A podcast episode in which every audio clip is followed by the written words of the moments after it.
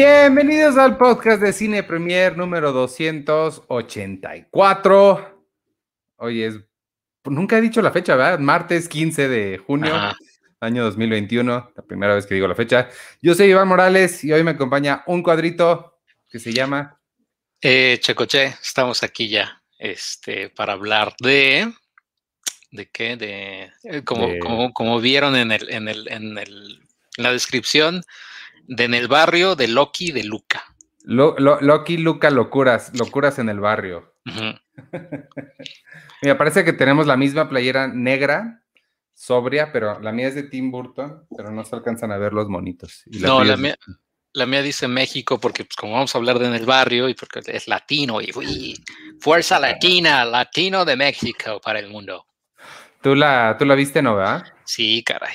¿Sí la viste? Sí, como no, o sea, yo puse un tweet hace, hace, hace algunas semanas que decía, quiero ver dos películas por el nivel de cringe que me van a provocar. Music y In the Heights o En el Barrio. Sí, me acuerdo de esa. Y, por supuesto que no me equivoqué, por supuesto que no estaba nada equivocado con, con Music y con In the Heights.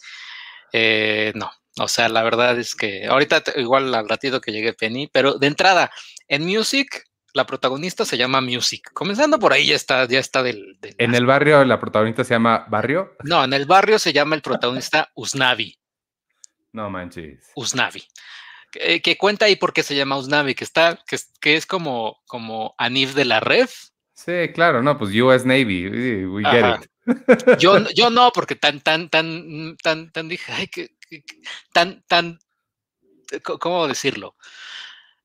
Tantos problemas le vi a la película que ese fue el menor. O sea, ese fue el, como ya cuando lo explicó dije, ah, ah. Hay, hay, tres nombres que yo me sé famosos de ese estilo. Uno es Anif de la Red, Usnavi y el otro es Madeinusa. O Maden, China, yo creo que también puede haber pronto. Ay, ay, ay, Dios mío. Bueno, que nos cuenten. Antes de que lleguen, yo ya, ya, ya llegó, ya no voy a poder hablar de. ¿De qué iba a decir? Ah, Devs, rapidísimo. Este, hola, buenas tardes. ¿Está bien no está? Ok. Bueno, en lo que nos saluda ella. Este, empecé a ver Devs. Eh, está en, en, lo que era Fox Premium, ahora es Star Premium.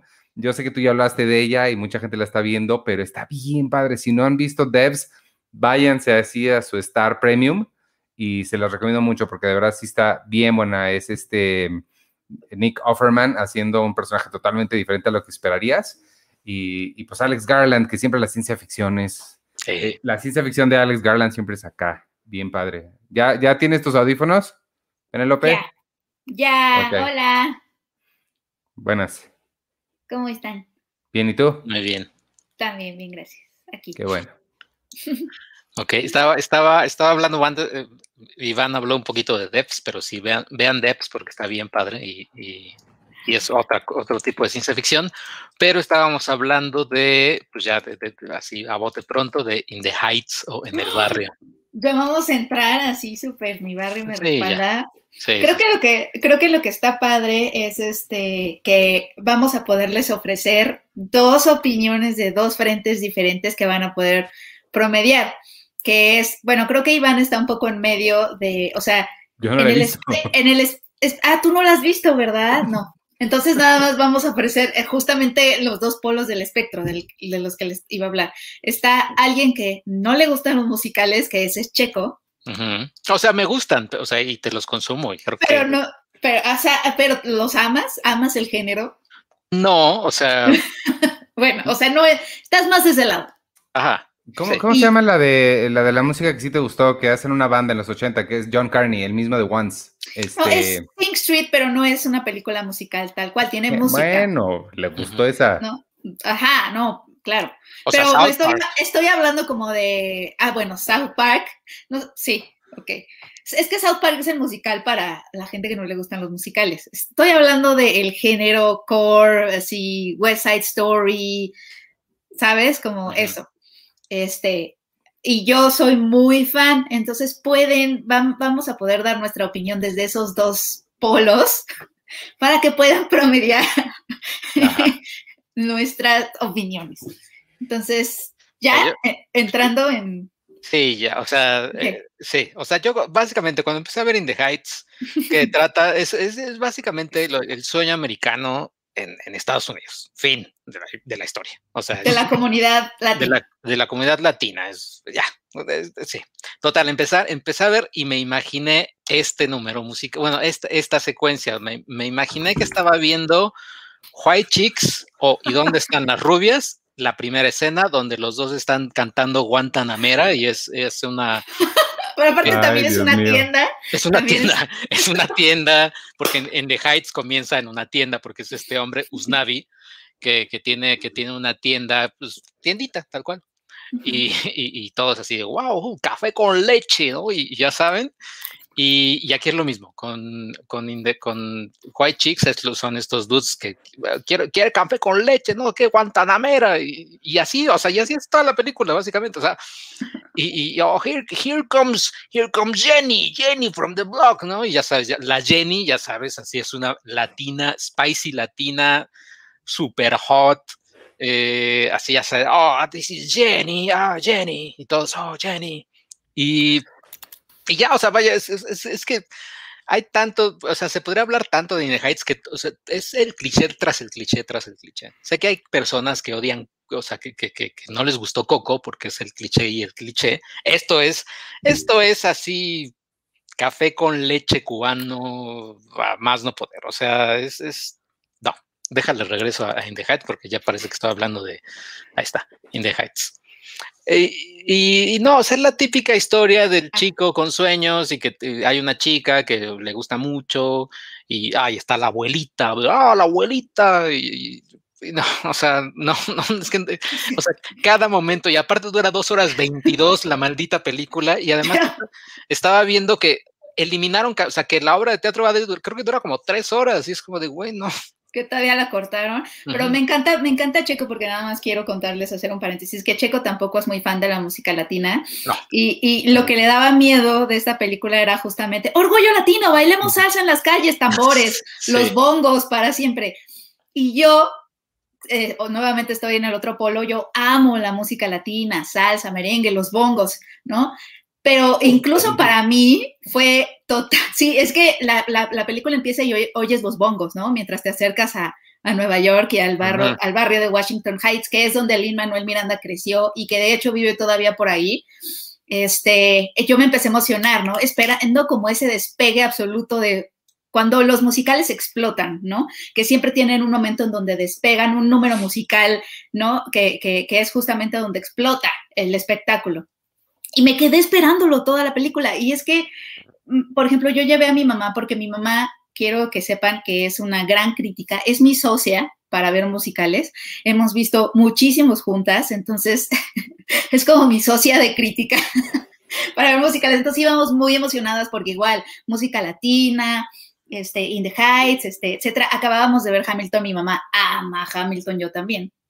Y creo que justamente también es eso, ¿no? Como que es del creador de Hamilton y, creo que eso también le afecta un poco porque In the Heights sí se ve que no se ha pulido, o sea, no, es, no, está tan pulida, ni siquiera las canciones, o sea, lo que me pasó con las canciones de In the Heights es que no dicen nada y tú escuchas a Hamilton eh, y voy a citar a mi mamá, no puedo creer que esté, pero es que me dijo una cita súper bonita sobre Hamilton. Me dice, es que en Hamilton te faltan sentidos para ver todo. O sea, está pasando tanto en las escenas, el baile, la música, todo lo que dicen las canciones, todo está avanzando la trama y todo está aportando a la escena. Y lo que sucede en In the Heights es que no hay, o sea, es una versión, por un lado sí es una versión romantizada de la comunidad latina y, y, otra vez esta cosa de que los latinos tenemos este sabor en la sangre y fuego y el ritmo y por eso bailamos en las calles y cuando estamos tristes nos ponemos a, a bailar merengue o timba, ¿no? Eh, está eso muchísimo en la película, pero yo se lo hubiera perdonado porque yo soy un poco más complaciente a la hora de musicales, pero, pero se lo hubiera este, Em, perdonado, sí, realmente es que como musical falla en varias cosas. O sea, está linda la historia y todo, pero como musical falla en varias cosas. Uno, eh, no puedes disfrutar los números musicales porque precisamente está filmada de cierta forma que no disfrutas la coreografía, las canciones, o sea, te quedas nada más con la canción porque la cámara como que se va moviendo. Eh, los no, no se queda como en la escena, ¿no? O sea, pienso en El Gran Showman, que es un musical también reciente, que también es complaciente, es una feel good movie, etcétera, pero disfrutas muchísimo los números musicales porque están hechos para que sean un espectáculo. Y aquí lo que sucede es que la cámara, la cámara corta todo el tiempo los números musicales, ni siquiera puedes disfrutar el baile y entonces te deja solamente con las interpretaciones y con, la, con lo que dicen las canciones. Y como las canciones tampoco dicen mucho, te que se cae, o sea, porque de pronto te estás aburriendo a medio número musical porque las canciones tampoco te están diciendo mucho sobre lo que está pasando o no, no están escritas como con ese filo, ¿no? De Hamilton. Este, y entonces de pronto se caen, porque, mira, por ejemplo, esta escena que está poniendo Checo, que es de dos personajes que están en una como, como un balcón, y tiene una escena que se ve en el tráiler, no es, no es spoiler para nada, pero tiene una escena en donde se voltean y están como a, la Spider-Man, están bailando. O Inception, ¿no? A, la Inception están bailando sobre el edificio, que se ve en el tráiler, que visualmente está muy bonito, pero la música de verdad es tan olvidable y eso es lo que sucede con las canciones de In the Heights. Yo que soy de escuchar todo, eh, toda la semana, o sea, Hamilton lo escuché todo 2020 después de verla, o sea, fui a Spotify y la escuché, no he escuchado una sola vez el soundtrack de In the Heights porque eso es otra cosa que si conoces música latina, hay música latina mucho más padre y mucho más variada en la música latina que en el musical. Y en el musical se me hace que siempre es la misma canción, siempre es la misma salsa con rap. Y creo que la variedad de música latina es inmensa. Por ahí también hay un bolero y eso lo agradecí, pero hay, hay muchísimo, hay timba, hay ritmos afrocubanos, hay cumbia, hay merengue, hay, o sea, la bachata, o sea, como que hay muchísima muchísima variedad de música latina y, nos quedamos como con una salsa, de pronto merengue, hay un bolero por ahí, pero es la misma, se oye como la misma canción, bueno, a mi parecer, y al de mi mamá. Entonces salimos de la función y me encanta porque mi mamá se me quedó viendo, las dos nos quedamos viendo como de, ¿te emocionaste? Y me dijo, no, tanto. Y yo, yo tampoco. Y estábamos tratando de poner en palabras lo que estábamos sintiendo y mi mamá llegó a esta conclusión magnífica que, que fue, Siento mucho más cosas cuando veo bailar a Chayanne en Baila conmigo. Sí, es que baila conmigo. Yo, In the Heights, te falta, así como te falta más ver más Bugs, te falta más Chayanne. Te falta más Chayanne. Y mira que esta película, por aquí alguien lo decía, eh, Rodrigo Martínez López dice, nada más faltó en In the Heights Ricky Martin o Marc Anthony. Pues, ¿qué creen? Marc Anthony sale. O sea, sí es Marc Anthony, ¿verdad? Sí, sí sale. ¿De verdad es Marc Anthony?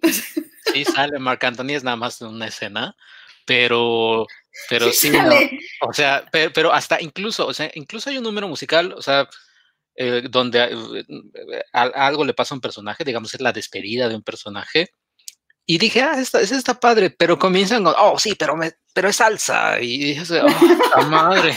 Pero es que es eso, ni siquiera lo puedes, lo puedes disfrutar porque, te juro, o sea, es tan, están, están estas personas que están todo el tiempo como bailando en las calles y ni siquiera puedes disfrutar la escena porque no es un número musical tal cual, sino que, o sea, sí es, pero no, porque los, los protagonistas están caminando en la calle y están como trasladándose. Eso sí, o sea, se ve que está filmada en la locación que eso también en el género musical pues es bonito de ver, digo, La La Land, me acuerdo que también lo hizo, es muy difícil filmar un, musical en, en, una calle, por eso se usan muchos sets, ¿no? Este lenguaje de musical, porque tienes que controlar muchísimas cosas, pues hay gente bailando, etcétera, etcétera, y me acuerdo que, por ejemplo, La La Land sí se filmó en locación y eh, había sido, era todo un tema, ¿no? Para Damien Chazelle, todo lo que tuvo que hacer para filmar esa primera escena, ¿se acuerdan? En el, como en, el periférico, en el equivalente del periférico nuestro, que, está, que así empieza la película. Aquí también filmaron en Washington Heights.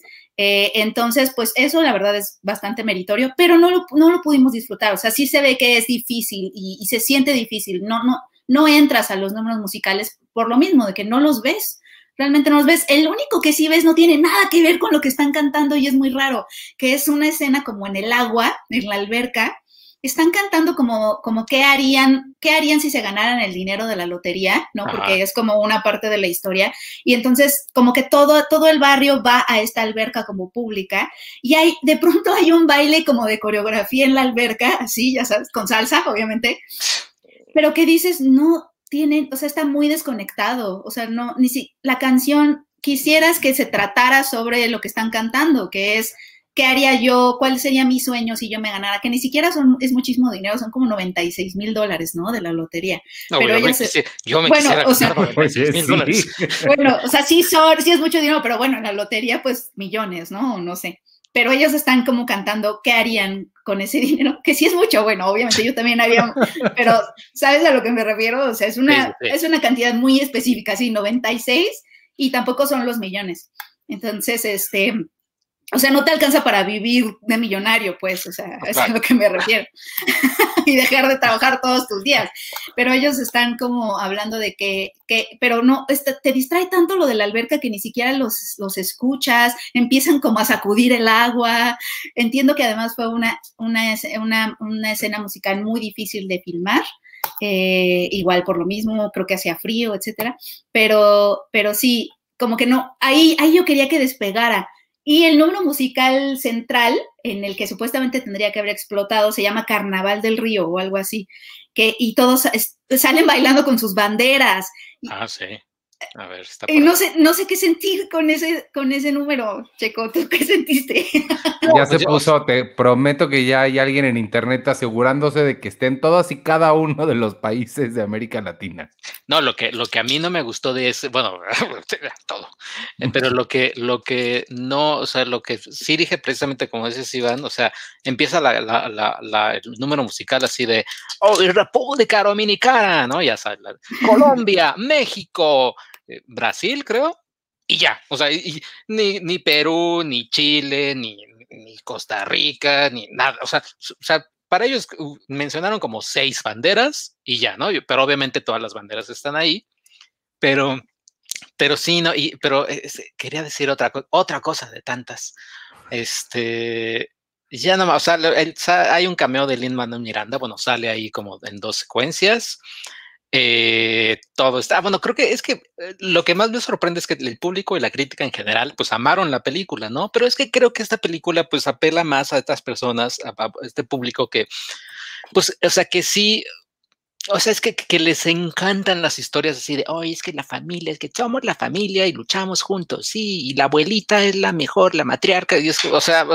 es todo, todo el, Mira, yo, a mí no me gusta el cupcake, ¿no? No me gusta este pastelito, porque es el pastelito con el merengue y el merengue y el merengue. Ese es, o sea, nada de eso me gusta y eso es In the Heights. O sea, In the Heights es el cupcake extremo, bárbaro, brutal, así, meta inception de todo lo que hay así de, para la comunidad latina en Estados Unidos, que es obviamente respetable. Y creo que no me acuerdo quién, quién no me acuerdo quién también vio el, eh, en, Twitter leí que, decía, traté de ver In the Heights, pero me dieron más ganas de ver Sábado Gigante.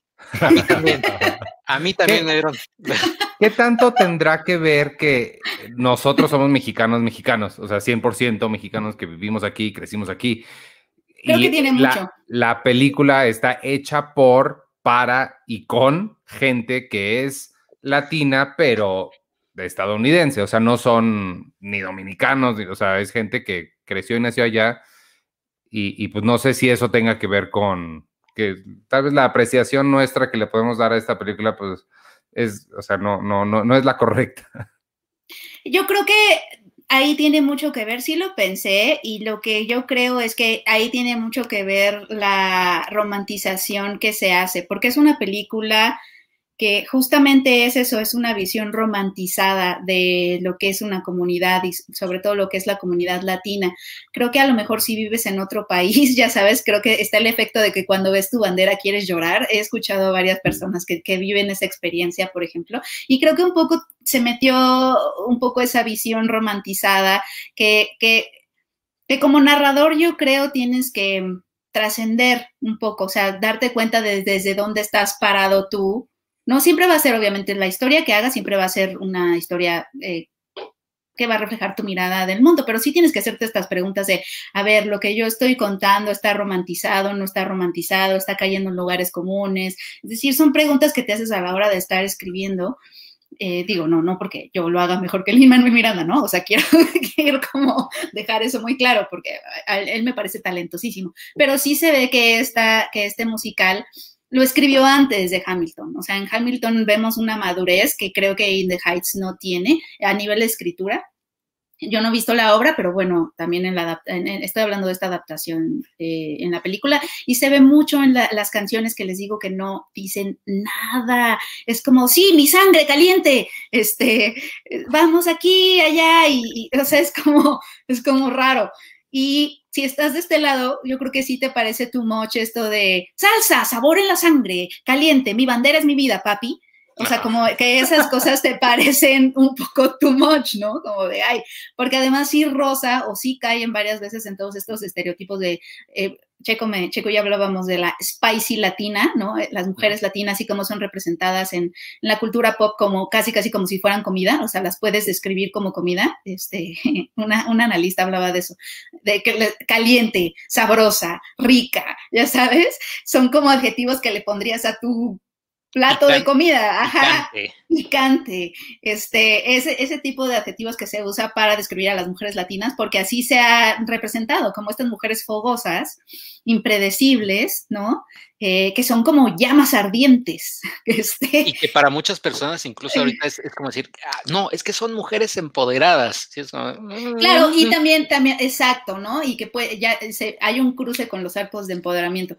Y pasa un poquito aquí, y, sí, pero yo lo que más, miren, o sea, creo que el problema conmigo es que le hubiera perdonado esas cosas porque los musicales me gustan un buen, o sea, le hubiera perdonado una visión más o menos romantizada, un poco tibia, porque en realidad la película es eso, es tibia, no hay, no hay crítica social, no hay, no hay nada, y no porque tenga que ser un panfleto político, o sea, sino que, sino que, que diga algo, ¿sabes? Está diciendo algo pero es completa romantización. Pero yo lo que, lo que más me molestó es que no la pude disfrutar como su género, como musical.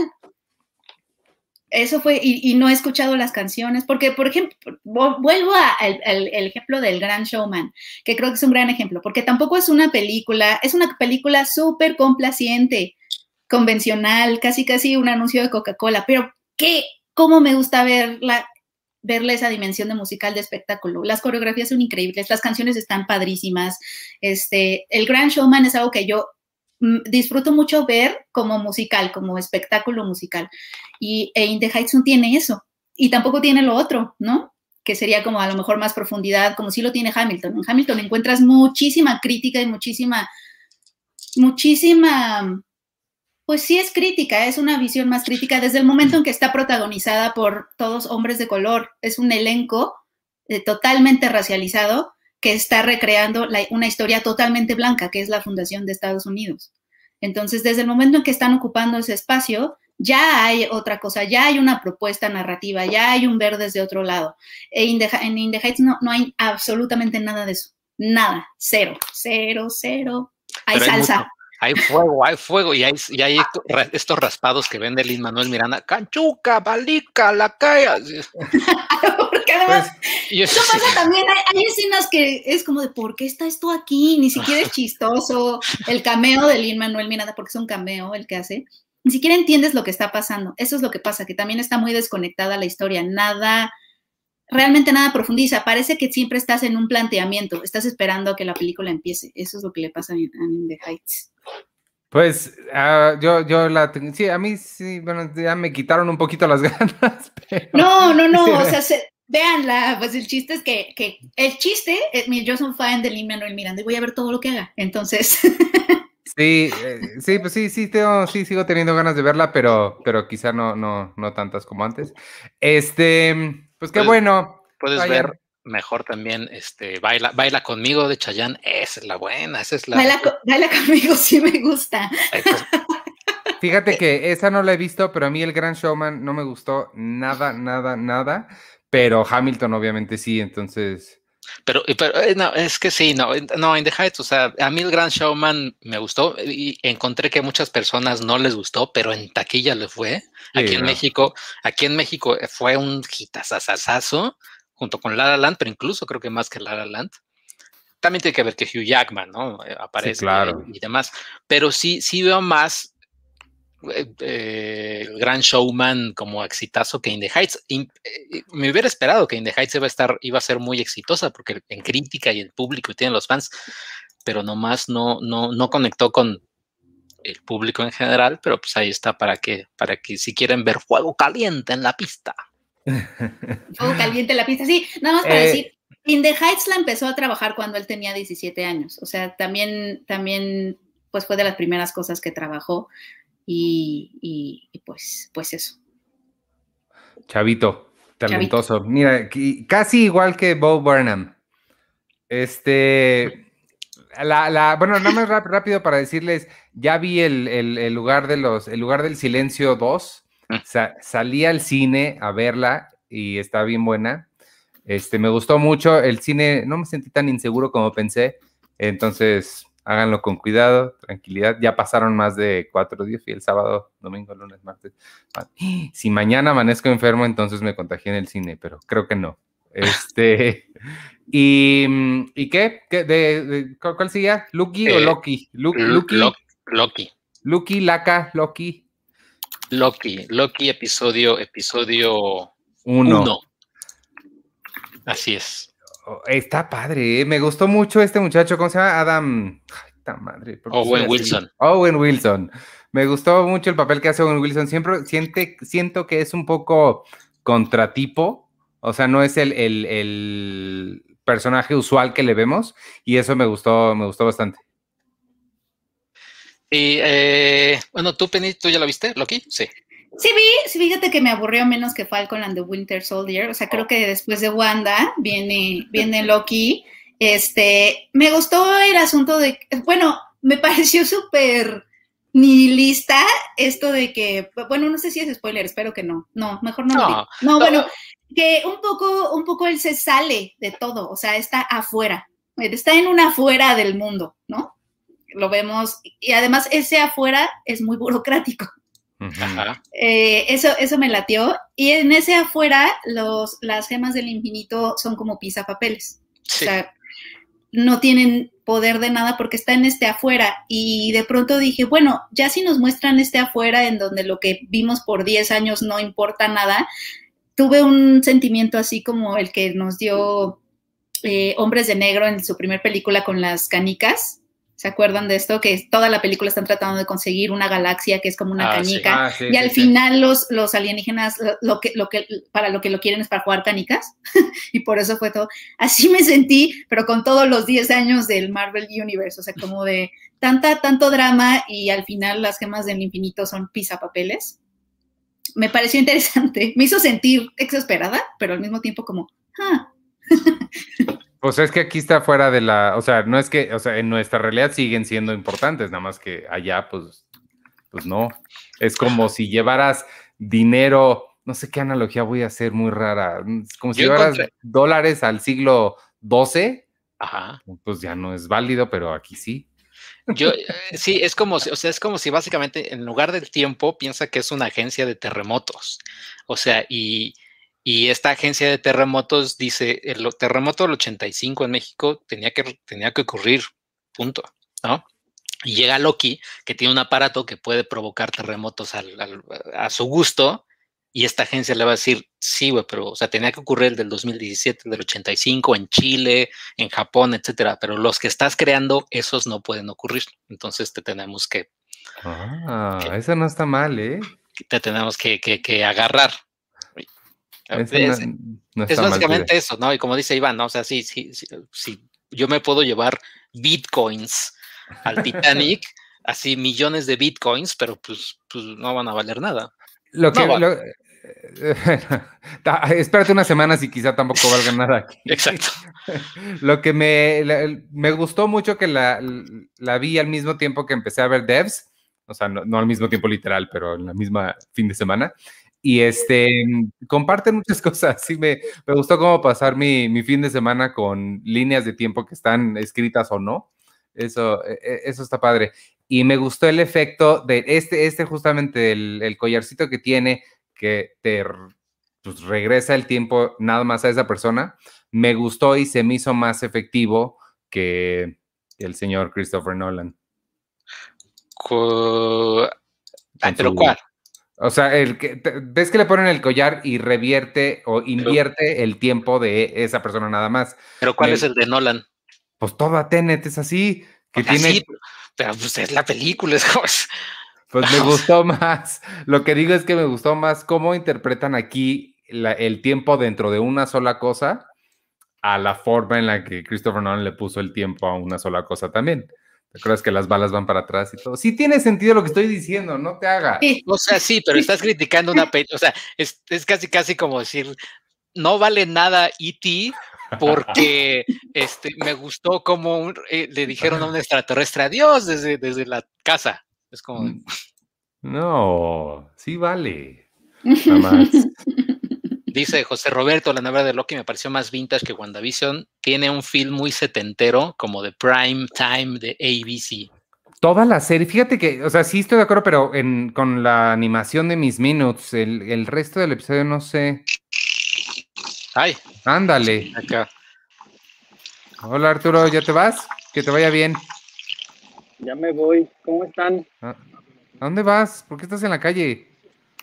No, pero estoy regresando a mi casa. Pero estás en la calle. Estoy en la calle. Bueno, y, luego. ¿Y ya? Ok, pues, eh, pues saluda. Hola, Sí, saludé, dije hola. Hola. Ok. estás, estás reporteando. Estoy reporteando desde la calle. ¿Se acuerdan de la calle? Así se, así se ve.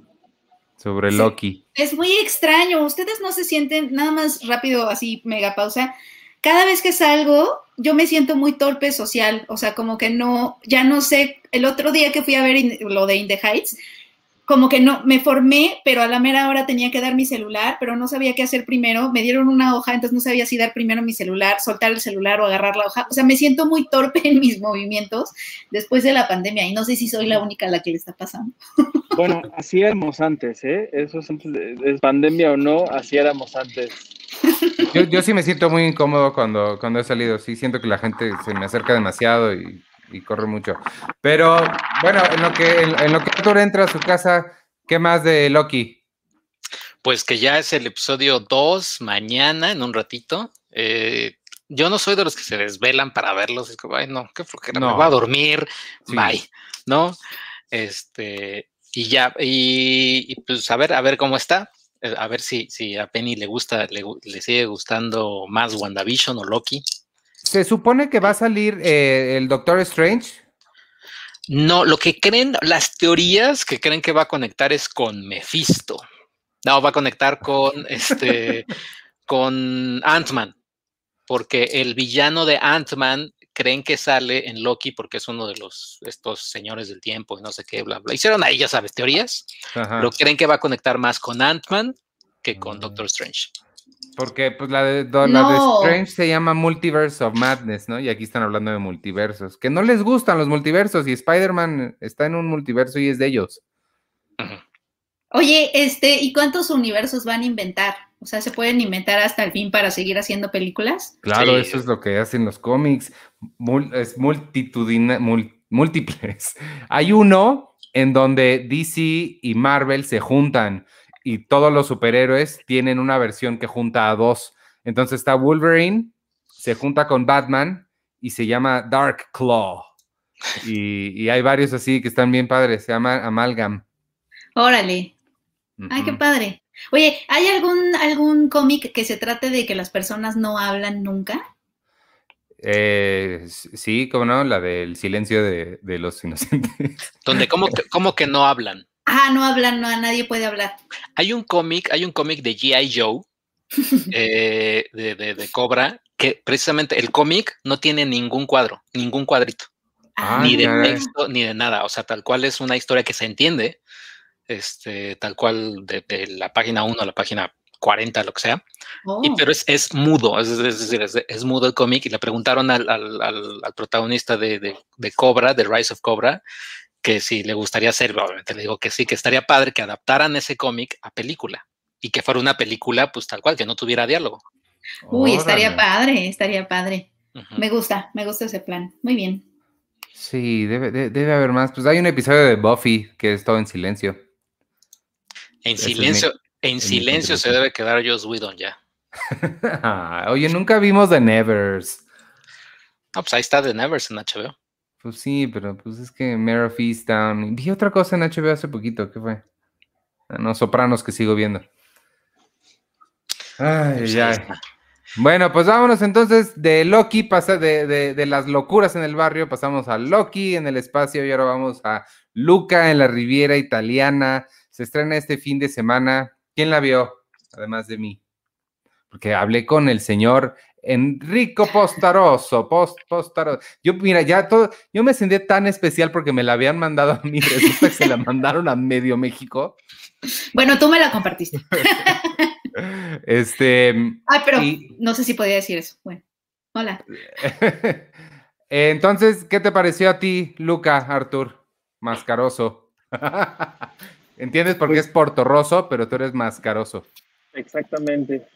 Este, oye, pero, pero bueno, a mí también me la mandaron, pero pues no somos nosotros cualquiera. Nosotros sí la podíamos ver, ¿no? Híjole, no, mano, no, esto, esto no está funcionando. ¿No? ¿No me escucharon? No. O, si quieres, te esperamos a que entres y podemos hablar de. ¿Sabes qué? Se escucha como si tuvieras un tipo de tela o algo enfrente de la voz. Sí. Exacto. No, ah, ¿saben qué? Ahorita en, un, minutito eh, te, eh, invité a alguien especial y pueden ser esos 15 minutitos en lo que Arthur llega. Ándale. Yo invité a alguien especial también para no sé cuándo, cuando se estrene, les voy a adelantar de una vez y ya quedó conmigo, así que lo voy a decir al aire para que se este Hugo Catalán. Hablé con él y le dije que va a estar en el podcast y me dijo, ok. Y ya, cuando se estrene el laberinto de las llaves, ¿cómo se llama? El juego de las llaves. ah, súper. ya, le envié eh, el link. Eh, ¿De, de, qué nos va a hablar tu amigo? Sí, miren, eh, es, Daniel Aguilar. Él es un reciente colaborador de Cine Premier, pero es una persona muy especial por varias cosas. Uno, es el ganador de, de la crítica cinematográfica o videocrítica, que fue esta, en, esta, en esta edición del pasado Los Cabos Film Festival.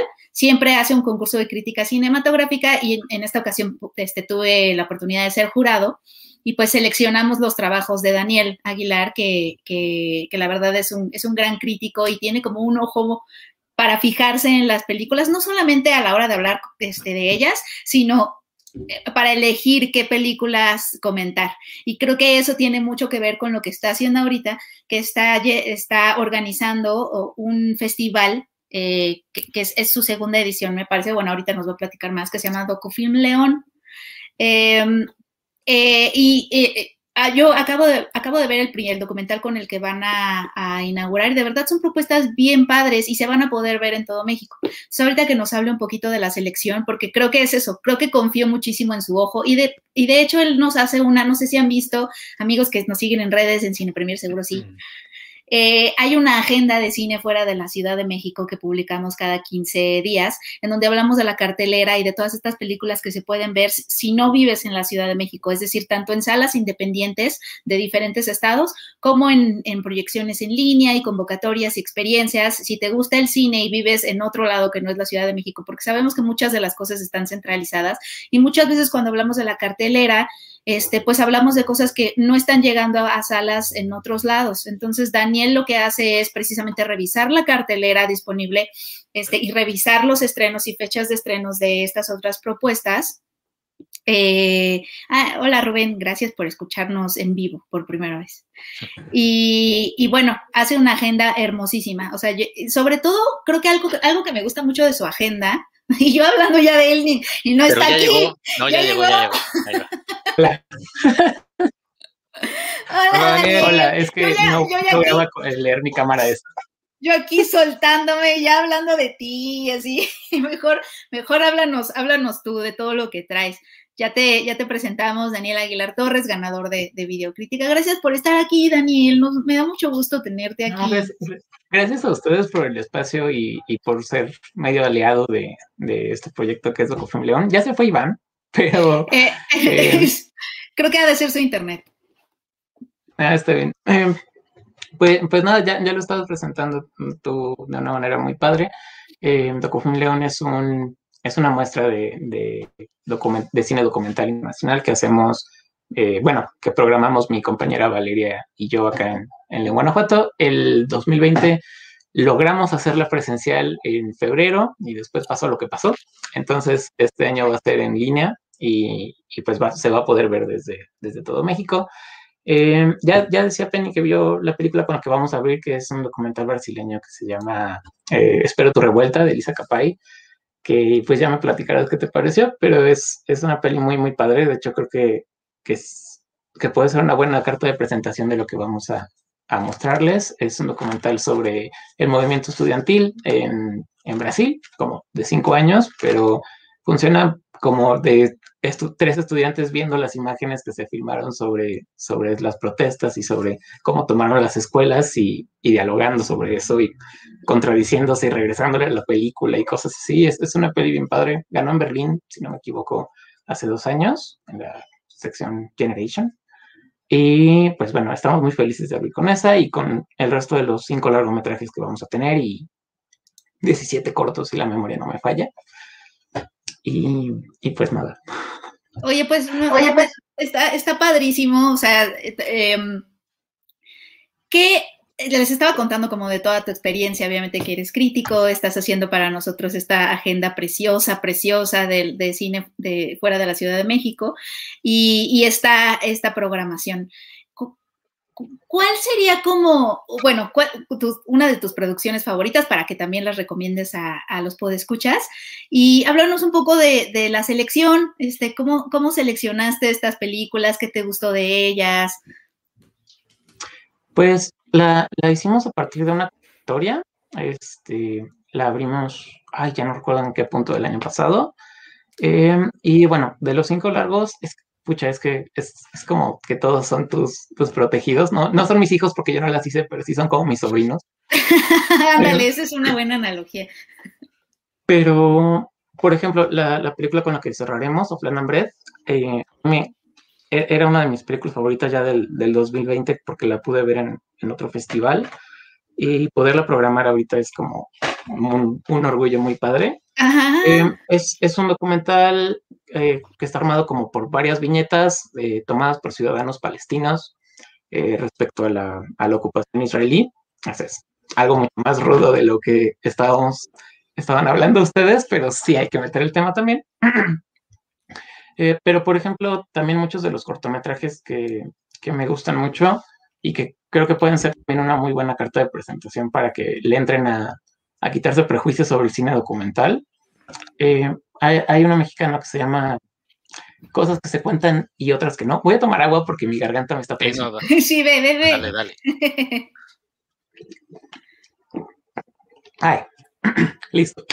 Y, y, este docu de, de Friné es, es una comedia divertidísima de que ella sabe que algo, algo pasó en su departamento allá en Ciudad de México, pero no sabe qué y entonces empieza a hacerle entrevistas muy divertidas a todos sus vecinos del edificio para que alguien le cuente el chisme de, de lo que nadie le quiere decir que pasó en su depa. a, verla ahorita en pandemia fue, algo que también me tocó mucho, como esa, esa convivencia se extraña. O uno de los internacionales que vamos a estrenar, que se llama La desaparición de Tom R., que es un documental belga que es sobre un, equipo de cineastas que, quieren resolver la desaparición de un señor en Bélgica que después de un bar eh, ya nadie lo vio durante 23 años y, se lanzan también a hacer como, es, como un juego muy, muy padre de, recreaciones y de un poco mezclar ficciones y todo eso y, son películas bien divertidas. No, no, no todo está tan denso que también es otra de las cosas que combatimos cuando hablamos de documental. Es que es eso, o sea, creo que lo que me gustó de esta película, Espero tu revuelta, es que si, si te la cuentan así como, no, o sea, es, el tema es el movimiento estudiantil en Brasil, de ocupación de escuelas, de resistencia, protesta, tú dices, ¡ay, no! Te imaginas como, pero está narrado por ellos y ellos son jovencitos, adolescentes y te están narrando y le están dando, dando rewind a la película. No, no, regresémonos a esta, a esta protesta, que no, te dije que eh, entre ellos también hay esta discusión de, no, a ver, déjame hablar a mí, ya te tocó a ti hablar. Entonces la están narrando entre los tres, son tres, ¿verdad?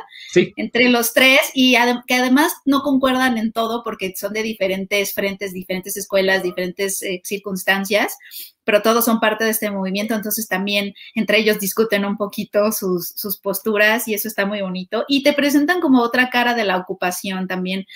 Me encantó esto que dicen de, es que en las escuelas no te enseñan a organizarse, o sea, no te enseñan de organización política.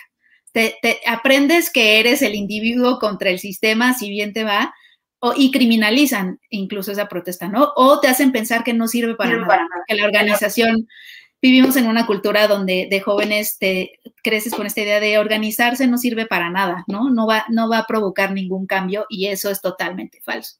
Me gustó muchísimo eso y como ellos dicen, pues es que, y se burlan, ¿no? Un poco del secretario de Educación, o sea, está en su lenguaje y lo hace súper ágil, súper dinámico, me gustó muchísimo. Está muy buena, de verdad, sí, véanla. ¿Esa cuándo la podemos ver? Esa es nuestra película inaugural, entonces el 17 y el 18 de, este mes, que ya son el jueves y viernes, se va a poder ver en, en, en la sala virtual de retransmisión, que es el, proyecto que nos, que nos abraza y a quienes les mando un saludote. ¿Cuál es la, la, la, liga para que la gente pueda, pueda ver? Es salavirtual.retransmisión.mx. Igual en nuestra página eh, docufilmleon.com están todos los enlaces que necesitan y igual es más fácil concentrarlos ahí porque también... Algunas funciones las vamos a tener en la sala virtual del Cineclub de la Universidad de Guanajuato. Docufilmleon.com. Sí. sí, sí, sí. Docufilmleon.com. Oye, ¿y qué te llevó a hacer el festival? Pues empezó como un proyecto de, prácticas universitarias eh, de Valeria y yo, este, que nos queríamos lanzar a, bueno, estudiamos gestión cultural acá en León y nos quisimos lanzar a hacer un, un evento de cines, sobre todo este cine que, que Vale y a mí nos gusta mucho, que es el documental y que pues acá en, León se ve muy poco en las salas al menos. y pues la, primera edición fue, fue así, fue, nos fue bastante bien, de hecho, eh, también con esa.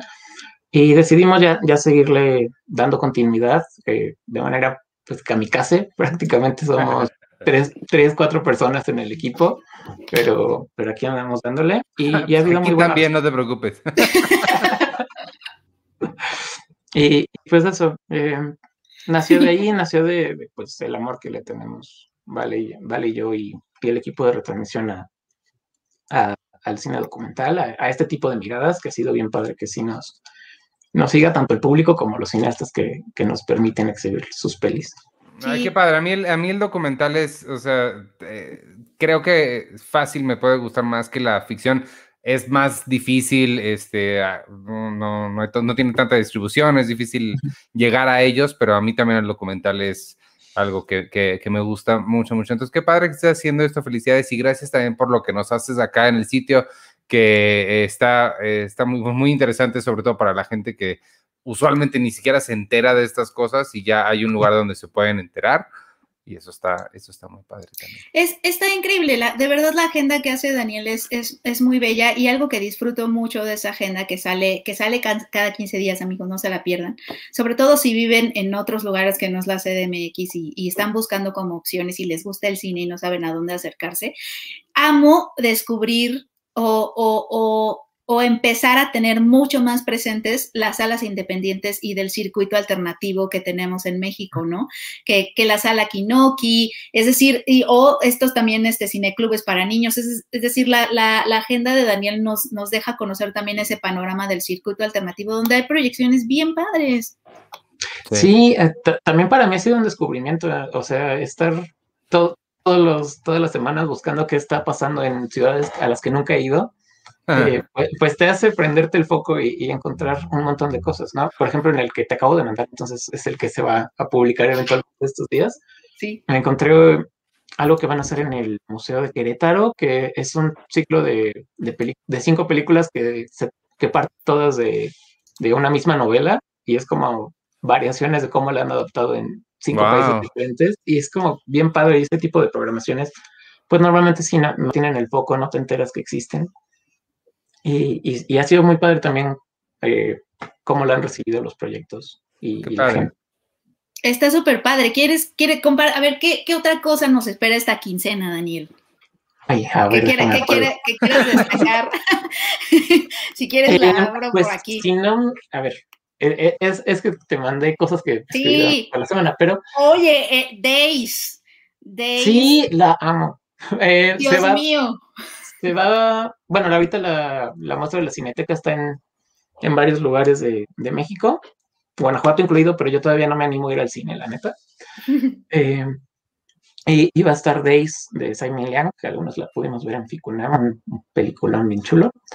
Eh, También sé que... En Puebla, Morelos, Nuevo León, Guanajuato y Jalisco la van a poder ver.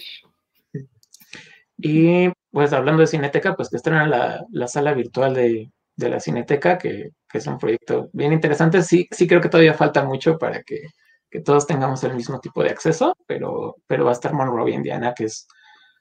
Así, ah, lo puse ahí, no puedo negar la cruz de mi parroquia. Me gusta mucho el cine documental, entonces la mitad del tiempo estamos hablando de eso en, en esa agenda. Y, y, esta de Weisman es, es padrísima. Eh, hay un, hay la convocatoria de un, de un pues, concurso de, de, cortometraje feminista del sureste, es decir, se concentran en, en cineastas jóvenes de Quintana Roo, eh, Nayarit y otros lugares que no voy a decir porque soy muy malo en geografía y no la quiero regar. En donde Yo te puedo decir si lo pusiste aquí, ajá. Sí. sí. A ver, experiencias convocatorias. Eh, es este, proyect, proyectadas, concurso feminista de cortometraje en Quintana Roo.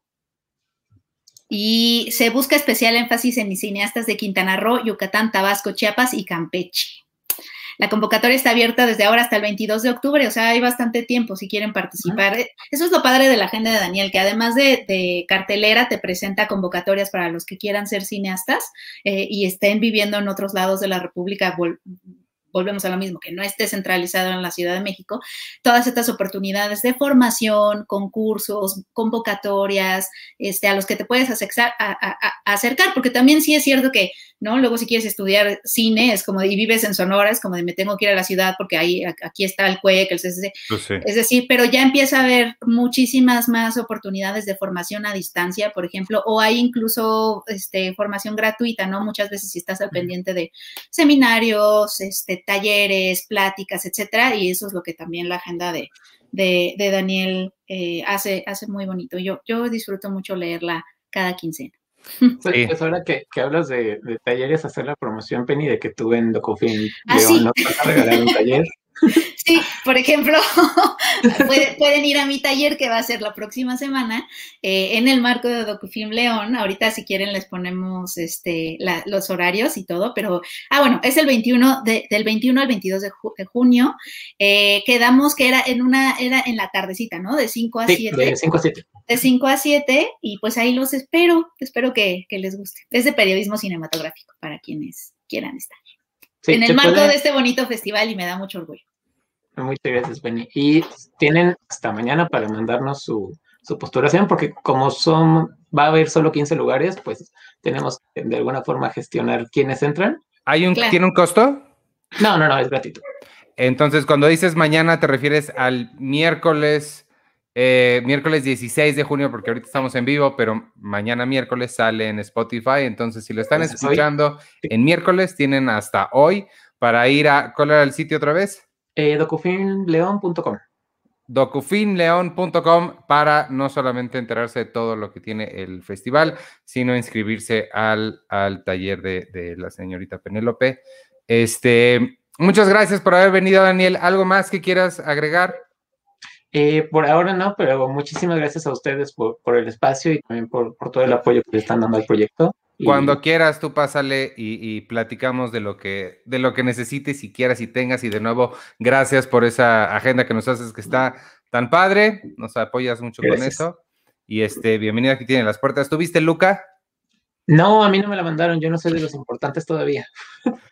Este. Claro que sí eres.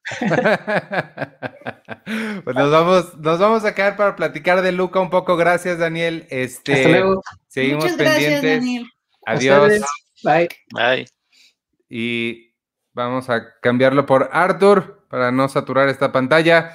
Ya llegó, hasta se cambió. ¿Te lavaste las manos? Sí, Ok, no sonaste nada convencido de no eso. me pero- esperaba esa pregunta, pero sí, sí, la, sí, claro que lo hice. Ok, muy bien.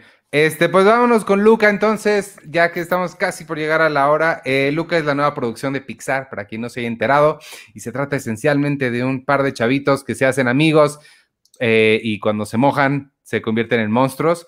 Em, yo, nada más para, para arrancar la conversación, me sorprendí mucho. Yo pensé que iba a ser al revés. Pensé que, bueno, no al revés, sino más bien pensé que el chavito principal, que es Luca, no sabía que provenía de estos seres que cuando se mojan se convierten en monstruos. Pensé que era algo así como que en la adolescencia adquirían estos poderes y a él nadie le había dicho y de repente se entera un día que tiene este poder de convertirse en monstruo. Pero no, nada que ver, yo estoy inventando eso.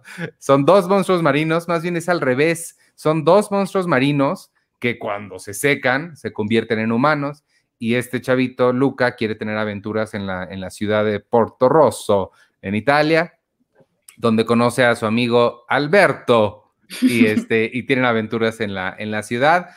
Eh, me pareció una historia muy bonita. No, no me pareció lo mejor de Pixar, tampoco de, lo peor. Sí, me, gustó mucho. La pondría ahí como por unidos. Y este, pero tiene todos los toques hermosos que siempre esperamos. La comida se te antoja de una forma espantosa. Eh, ir a Italia, yo que hace un par de años tuve chance de ir en un tour con mis papás. Es una cosa increíble Italia. Entonces, tiene bonitos recuerdos para mí.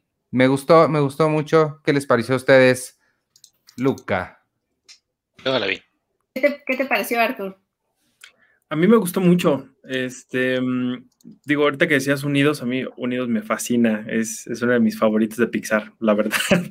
Y esta película creo que, pues como bien lo dices, tiene todos los elementos que han sido como característicos de Pixar. Me gusta mucho que es una película enteramente para las minorías de cualquier forma y lo que ustedes quieran pensar. Es una película para la gente que nunca se ha sentido parte de algo, que siempre ha sentido que lo que tiene lo hace menos que, mm, su color de piel, su preferencia sexual, de dónde venga, cómo hable, alguna característica que resalte a, la de los demás que lo haga sentir menos.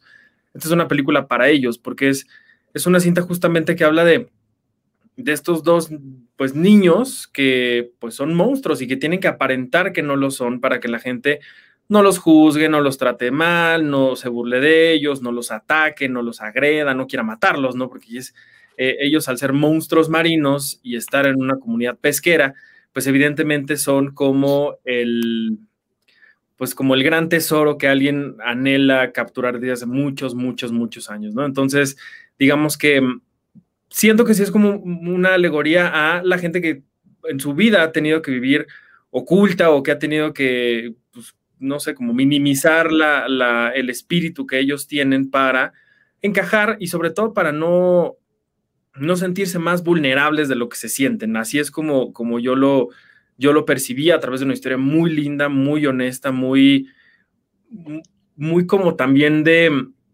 a veces las cosas te, sacan de tu, de tu zona de confort, de donde vives, donde te dicen que tienes que estar. Y ni modo, o sea, el salto es tan rápido que te tienes que adaptar o, te tienes que adaptar, ¿no? Y también eso es algo que, lo percibí mucho de, esta cinta, en donde este trío de niños que estamos viendo ahí en, la pantalla son los inadaptados o cómo se llaman? Los, los, losers. los losers eh, ah, underdogs. Este... Yo lo vi en español, pero en, cómo. Sí, sí, yo también. Perdedores. Los perdedores, son los perdedores, ¿no? No, no, no, tiene otra palabra.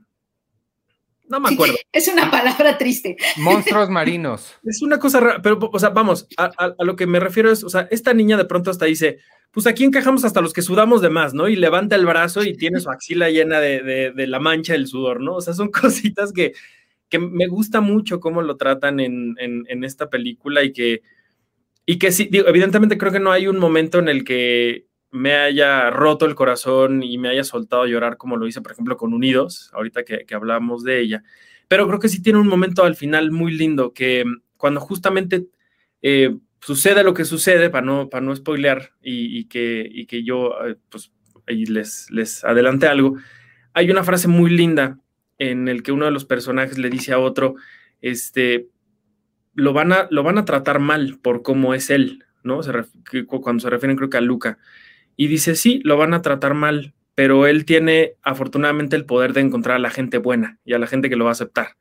Y eso me pareció como muy lindo, como muy emotivo y, y pues digo, creo que en estos tiempos, ahorita que hablaban de In the Heights y, y no sé si hablan de los lobos, pero como que hay tantas cosas, tantas tantas formas de vivir la vida de, y, de ser que, me parece que es una película muy oportuna para, pues para una comunidad, para un sector del público que me parece que la nobleza siempre la traen dentro, que aceptan a los demás como sea y que son los niños. O sea, creo que si hay alguien en este mundo que acepta a los demás sea como sea y tengan lo que tengan o lo que les falte o las diferencias que tengan a ellos mismos son los niños.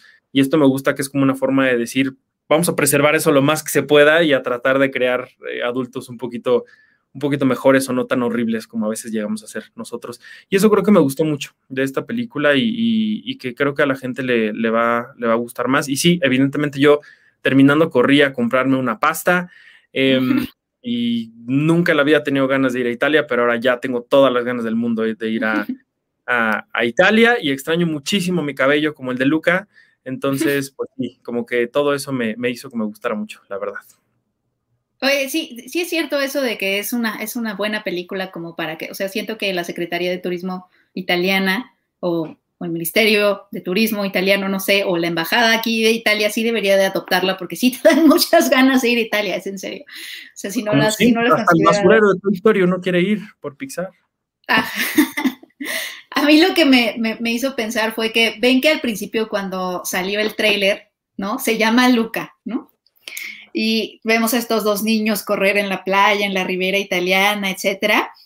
Y, y, a mí, luego, luego yo dije, es como la versión de Call Me By Your Name, porque además el, ah, o sea, el, el, el, director además se llama Luca Guadagnino, ¿no? Guadagnino, o no sé cómo se pronuncia, disculpen ustedes, pero como que había como varias coincidencias ahí que, que en, mi, en mi cabeza hacían que la asociara con eso. Y ven que sí, Pixar tuvo que salir a decir que no era un romance gay, que no era sobre la homosexualidad, etcétera, etcétera, pero al mismo, siento, al mismo tiempo, después de verla, siento que sí es sobre eso. O sea, eh, perfecto. Tiene pues, pues, muchísimas, no es un romance entre dos niños, eso no pasa, pero sí es sobre, o sea, sí es, es de tener esta identidad oculta, pero que además es una identidad súper colorida, o sea, sin dar spoilers, en algún momento de la película el momento es salir a mostrarte en todos tus colores, ¿no? Y eso obviamente me hizo, pues me hizo asociarlo con la comunidad LGBTQ, porque ellos como monstruos son pues tienen estos colores, etcétera, y sobre todo la, frase que dijo, dijo Arthur de ellos como monstruos, los niños. No, ellos, es que dijiste la comunidad LGBT, LGBT ellos como monstruos. No, no, no, no, no. No, los niños, los, niños que son monstruos marinos, eh, su, su, identidad de monstruo marino es muy colorida, ¿no? Es, es muy extravagante, muy, sí, es, es muy extravagante. Eh, y, y, pues sí, obviamente saltan, ¿no? De la gente, empezando por los colores y, y sus tonos tornasol, etcétera. Y la frase que dijo Arthur a mí inmediatamente me hizo decir, esta película es sobre eso, o sea, sí es sobre las minorías y, sobre todo sí es sobre la comunidad LGBTQ, o sea, yo sí la asociaría, es una metáfora sobre eso, sobre cuando sales un poco del closet este, y empiezas como a aceptarte, no que ellos tengan un romance, ellos son mejores amigos, pero sí, sí, sí salen a la sociedad así y la reacción del pueblo tiene mucho que ver con, con, con lo que sé que, que, con, lo que pasan las, las, personas que pertenecen a esa comunidad, sobre todo la frase que dijo Arthur de que el personaje, un personaje le, le dice a otro, no todo el mundo lo va a aceptar, y, y, el otro personaje le dice, pues sí, no todo el mundo lo van a no, no, todo el mundo lo va a aceptar, pero él va a encontrar a los que sí, ¿no? Este, se ve que es bueno encontrando a los que sí. Creo que de eso se trata. Y, y también se me hizo muy bonito que en la sinopsis de, de, Luca te dicen que son dos niños que se dan cuenta que son monstruos. Entonces, cuando empieza la película, empieza de con ellos siendo monstruos, o sea, eh, con Luca siendo monstruo, empezamos en este mundo submarino y esa es la normalidad. Entonces, cuando empezamos, yo, yo dije, ¿por qué luego, luego nos están mostrando el mundo fantástico? Como que en un principio yo sentí raro que eso no fuera como una revelación más adelante en la película. ¿Por qué de lleno ya estamos viendo lo que se supone que nos debería causar este pues ese momento de Pixar en donde vemos ese mundo fantástico, sea el mundo de los muertos en Coco, etcétera, pero este momento en donde llega la fantasía a la historia, ¿no? Pero lo que pasa es que para los monstruos marinos, los monstruos son los humanos, entonces más bien se da cuenta, este niño que vive bajo del mar, se da cuenta que es un monstruo, porque se da cuenta que se convierte en humano. Entonces es al revés, no son humanos que se convierten en, monstruos, sino son estas criaturas que se convierten en monstruos, o sea, humanos. Y eso me gustó mucho, esa vuelta. Sí, yo creo que en general es una, o sea, creo que sí, sí puedes funcionar como una metáfora de eso y de, y de sentirse diferente. Creo que sí, por ese lado, por ese lado sí me, me, me gustó, me gustó bastante el sentimiento de, me dio lo mismo que me dio It, ahorita que, mencionamos al Club de los Perdedores, sin obviamente toda la parte de terror, pero este sentido de esta gente rara que por alguna razón es tu amigo y son igual de raros que tú, y que creo que, que, hacia allá iba, ¿no? Y esa es como la intención que, tenían y creo que, creo que sí lo logran, lo logran bastante bien. Y además que tiene, tiene como cosas muy pequeñas, pero que me gusta la forma la, tan normal en que, la, en que la presentan. Hay un personaje, por ejemplo, que no tiene un brazo. Y creo que nunca es tema, solamente hay como un momento en el que le preguntan y él contesta, pero ya, o sea, nadie es como de, ay, no tienes un brazo, ¿no? Y al contrario, es una persona que puede hacer absolutamente todo o hasta más que los que tenemos dos brazos, ¿no? Y hay como cosillas así que, que también me, me gustó mucho, que creo que lo hemos hablado muchas veces aquí, cuando de pronto hay cosas que son súper obvias que las metieron con calzador y que tienen que cumplir con el momento en el que están saliendo yo siento que, aquí sí logran como hacerlo de una forma muy natural, muy, muy honesta y que, y que, bueno, pues sí pone a los italianos un poco mal con este caballero que estamos viendo aquí de suéter rosa, en el que nada más le faltó hacer así, nunca vi, nunca, nunca vi que lo hiciera, pero nada más le faltaba hacer esto. No, se, se mm, este, este muchacho, ¿cómo se llama el director? Eh, Enrico. Cortorro. No, ese es del pueblo. Ay, se me fue su nombre. Pero bueno, el, director estaba. Sí, estaba platicando de justamente los movimientos de las manos. Él es italiano, él no, no es, no es italoamericano, es italiano de Italia que nació allá y trabaja en Pixar. Este, pero dijo, pero yo no quería ser el único punto de referencia para movimientos y para palabras y todo, porque no quería equivocarme. Entonces se contrataron a un montón de gente italiana allá en Italia para que fueran consultores de movimientos de manos, tal cual, porque le daba terror, y entiendo ese terror, de que alguien en Italia fuera a decir, no, esto no, lo que acabamos de decir nosotros de, en, el, en el barrio, este, le daba terror que alguien dijera eso. Entonces, e, ese es, o sea, creo que es, algo que, que eh, eh, muestra muy bien lo que hace, lo que hace Pixar, que es irse hasta, o sea, se gastan el tiempo de una forma que otras películas considerarían como una pérdida de tiempo, pero para ellos es esencial ir a rascarle y rascarle y rascarle y asegurarse de que cada cosita sea como de, la forma perfecta. El, la otra es que alguien preguntó, yo por ejemplo, no, no sé ustedes, yo nunca he visto Coco en inglés y no tengo el menor interés en verla en inglés y me encanta en español. No la quiero ver en inglés porque justamente me quiero ahorrar estos,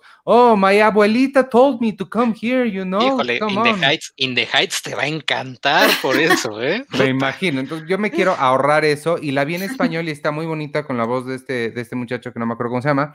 Este, y les preguntaron que si esta valdría la pena también verla en italiano y él dijo que, que no, precisamente porque le pusieron mucho esfuerzo en, que las traducciones estuvieran este, bien adecuadas para gente que hablara en inglés eh, italianos. Entonces, este, pues ya nada más es lo que iba a decir. Pues Estuve investigando mucho. Vean, ah, ¿saben qué les puedo recomendar, amigos? Vean en, Disney Plus, si tienen Disney Plus, tienen, hay una serie de Pixar que se llama Inside Pixar. Son cortitos de 8, 15, 10 minutos, varían están bien padres, te, te, dan todo un recorrido en diferentes películas. El episodio de Unidos, con el director de Unidos, es una cosa, a mí me llegó más el director hablando de cómo se le ocurrió la idea de Unidos que la película Unidos. Este, es, fantástico ese, ese, corto, véanlo, me hizo apreciar Unidos específicamente mucho más y te hace apreciar todo el trabajo que hace Pixar mucho más. Entonces, se los recomiendo mucho, se llama Inside Pixar, está ahí en, Disney Plus. Ibas a decir algo, Arthur, perdón. Sí, no, algo, eh, recordar algo que alguna vez seguramente comentamos aquí, que hablando de lo que decías tú del cuidado que le da Pixar a sus historias. Nosotros fuimos hace mucho tiempo a una función en el que nos enseñaron beats de Coco y había algunas escenas animadas y algunas que estaban nada más como, como, pues como un boceto, ¿no? Y nos preguntaron mucho, no sé si se acuerdan ustedes que nos decían, ¿hay algo que hayan visto ustedes que sea ofensivo? ¿No? Porque, o sea, se estaban como esforzando mucho en que realmente no fuera el cliché de siempre. Y Coco, pues evidentemente no lo es. Creo que hasta Día de Muertos, nuestra película favorita, Penny, lo es el triple que, que, Coco, ¿no? o sea, pues se, se esfuerzan montones en, en eso. Sí, Disney cuida mucho eso, eh, específicamente con Pixar. Eh, a mí también, además de eso, cuando salió Coco nos reunieron a varios, eh, pues gente de, medios, estaba, me acuerdo que fue, creo que Gaby Cam, el chavito este que le gusta mandar notes y que a Disney le encanta contratarlo, ¿cómo se llama? Este, Memo Ponte. Ese, este, este, creo que Esteban Macías estaba, y nos preguntaron como, oigan, ustedes, qué, ¿cómo nos recomiendan que hagamos el marketing de esta? Podemos, y, fue como un focus group bien padre en el que, este, pues les dimos eh, consejos, ideas de, de, qué se podría hacer y qué no. Me gusta mucho eso, eso de Disney. De nuevo, lástima que contraten a gente que tiene 20 acusaciones de niñas a quien les ha mandado nudes sin que se las hayan pedido, pero independientemente de eso, lo han hecho muy bien. Oye, pero ahora me da miedo con, con, lo de In the Heights. Yo sé que, yo sé que Lin Manuel Miranda para muchos es este farol de la calle oscura, o como se diga ese dicho, pero. de la calle oscuridad en tu casa. Esa cosa. Este, tengo miedo ahora por todo lo que estamos hablando de Pixar, del cuidado que le pusieron aquí a, lo de Italia y con Coco a lo de México, etcétera. Disney Animation, no Pixar, está haciendo una película con Lin Manuel Miranda en Colombia. Sí, sí me va ah, Encanto, se llama Encanto. Sí. me da un poquito de miedo porque, híjole, no vaya a ser así de Colombia y, entonces el café, ¿no? Y, café con aroma de mujer, la película. Mira, es que la, cosa con esas cosas para mí es, puedes, o sea, mira, yo tengo un amigo que es que su esposa es colombiana y él me ha dicho que literalmente, y me dijo, no te estoy exagerando, literalmente en los funerales se ponen a bailar. O sea, son cosas que sí suceden, pero ese no es el punto. El punto es el tratamiento que, les da. Y eso les iba a preguntar de, en el barrio también. O sea, puede ser una historia muy específica de una cultura que no conocemos ni nada, pero donde está la, el, punto, y es lo que Pixar entiende muy bien, y espero que en esta película que estés mencionando, también Lin Manuel Miranda y el resto de Disney Animation entienda es que donde importa es en la historia. Si la, la todos somos humanos, si la historia te está contando una historia que apela a tus emociones, no importa si es el lugar más específico, si no entiendes la cultura, si te caen bien, si te caen mal, si te gusta la música o no, cuando las cosas te llegan, a mí Selena no me gusta nada y la película que hicieron, la de Jennifer López, es una cosa increíble, independientemente de que yo no soporte el bidi bidi bon. No, Iván, no, este es, este es un nuevo nivel de no. ¿Alguien puede sacar, a Iván de... Sergio está de acuerdo conmigo. No, o sea, odias a Selena el no, no, no, no, o sea, Selena se me, hace, se me hace muchísimo mejor. No, no, es que después de, no, In the Heights es otra cosa, o sea, In the Heights, creo que como sí tiene razón Iván, o sea, es la historia. En In the Heights no hay historia, In the Heights es nada más, es un capricho, es, nada más de familia unida, todos podemos, Puerto Rico, República Dominicana, sí, bailemos, pum, pum, pum, pum, pum. yo, yo, quería decir algo que a lo mejor va a ser, este, para los fans de, de Lin Manuel Miranda, pues que no se nos olvide que el señor, pues, pues así como que, uy, súper latino, pues, pues, tampoco es, porque es un, o sea, si es latino, vive en Estados Unidos, creció allá, pero no representa a la gente que vive del río Bravo para abajo, o sea, porque es una cultura completamente distinta. O sea, sí es una forma muy diferente de ser latino allá, de haber crecido allá, de haber ah, vivido. sí, sí, sí. O sea, es muy diferente el latino de los de abajo, y yo hablo geográficamente nada más, con los que han vivido allá toda su vida y que se han tratado de adaptar y que han preservado eh, lo que les ha heredado su familia. Pero Manuel Miranda es de Nueva York, ¿no? Creo. y, también es muy distinto, incluso eh, las naciones latinas somos muy distintas entre nosotras y creo que una cosa que también hace Estados Unidos es que el bloque latino lo ve súper homogéneo, ¿no? Y lo vemos mucho en las elecciones cuando se habla del voto latino y por qué no entienden que los latinos votaron por Trump, pues porque muchos de ellos venían de Cuba y estaban, o sea, les hablas de comunismo y bueno, se apanican, ¿no? Y entonces votaron por Trump. Y, no es lo mismo a, la experiencia de mexicanos que emigraron para allá, o sea, nos quieren poner a todos en, el mismo saco. La... eso también lo noté poquito en the Heights. Sí, sí, tenemos suerte. Llevo tres semanas editando un video que, una conversación que hice con César Albarrán Torres, que escribió un libro. Él era él es colaborador de Cine Premier, era editor en Cine Premier, ahorita es académico en Australia. Y escribió un libro sobre la representación que ha hecho Hollywood del narco. E hice una conversación con él bien padre. Estoy editándola ahorita, pero justamente ah, hay, una parte en la que hablamos de, de, de esto y de cómo se me hizo súper inteligente el apunte que hace César en su libro y que lo platicamos. Este, y es como eh, una industria Hollywood que se ha preocupado tanto, tanto, tanto por hacer tanta diferenciación específica entre el acento de Los Ángeles y el South Los Ángeles y Los Ángeles del Norte y Nueva York y Queens y Brooklyn y cómo cada tienen sus coaches de dialecto y todo. Cuando se trata del resto del mundo, los colombianos hablan como chilenos, como mexicanos, como cubanos. El caso de, de Benicio del Toro que dice que habla como persona de Tijuana cuando el cuate no sé si se acuerdan de Traffic, que, no, sí, señorita, yo le voy a decir, o sea, sí, sí como eras, nada. si eres latino, eres...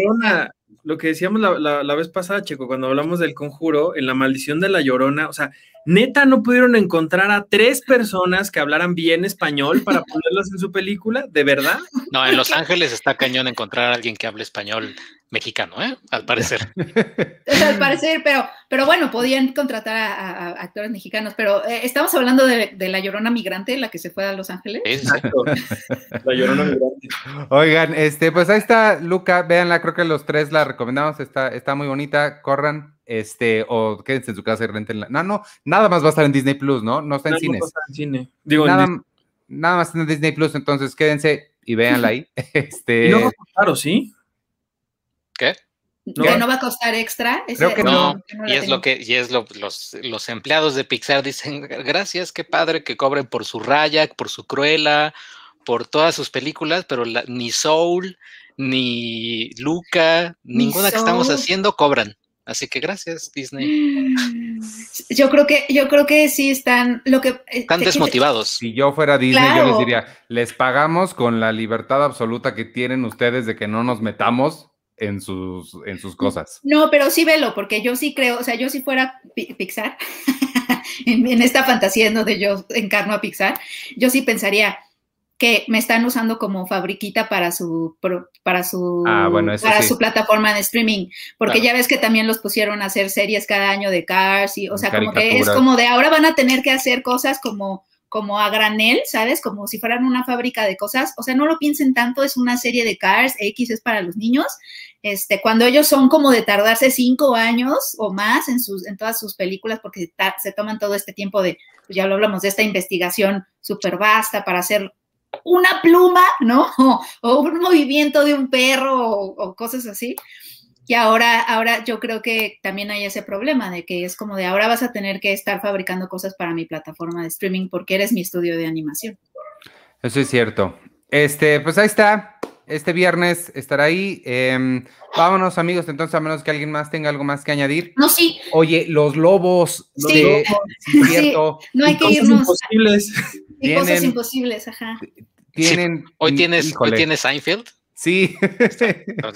Entonces, van, pero como, como Raya, es que también pasa, estuvimos. Como Raya y el último dragón van. Van. Bueno, ¿de cuál hablamos primero? Los lobos. De la otra. o sea, me voy a ir rápido con los lobos, que no deberíamos, porque es muy bonita. Es, de las mejores películas que van a ver. Es que esa la este quedamos a de ver la semana pasada. Sí, sí, perdón. Y es que la semana pasada no, no estuve. Eh, ya, sé, es nuestra culpa. Pero pero Los Lobos de verdad va a ser la película de las películas más bonitas que van a ver. Es una película mexicana hermosa, hermosa, hermosa, que em, lo, que, lo que a mí me gustó mucho más de, Los Lobos es que eh, su director, Samuel Kishi, no, también hizo Maripepa y en Maripepa pasa lo mismo, como que él tiene esta habilidad para narrar historias que son reales, obviamente, ¿no? Y que, y que se ve en las personas, o sea, son, son momentos reales, pero les, les exprime la ternura. Pero no es esta ternura, ¿saben?, fabricada o, sentimentalizada en donde la película te está diciendo qué sentir, ¿no? Y quieres que aquí te conmuevas y aquí, y, acá no, sino que es todo muy natural, como casi, casi rozando el documental. Hay como mucha naturalidad y frescura en sus películas. En esta de los lobos es la historia de una madre con dos hijos pequeños que este, migran a, a California eh, eh, les dice a sus hijos que, por eso a, muchos les recuerda a, The Florida Project, porque les dice a sus hijos que van a ir allá para ir a Disneylandia. Entonces, cuando llegan, pues llegan a un departamento todo destartalado, todo rascuacho, etcétera, pues están empezando una nueva vida, ¿no? Y, los, y sucede que los niños se tienen que quedar en el departamento mientras ella va a trabajar largas jornadas, obviamente, y ellos, y les deja una casetera con su voz, les, graba, les graba en esta, en esta grabadora de cassette, en un cassette, les graba las reglas de la casa, o sea, no le abraza a nadie, después de pelearse se tienen que abrazar, eh, les deja para que practiquen su frase en inglés que es I want to go Disney, one ticket please, algo así.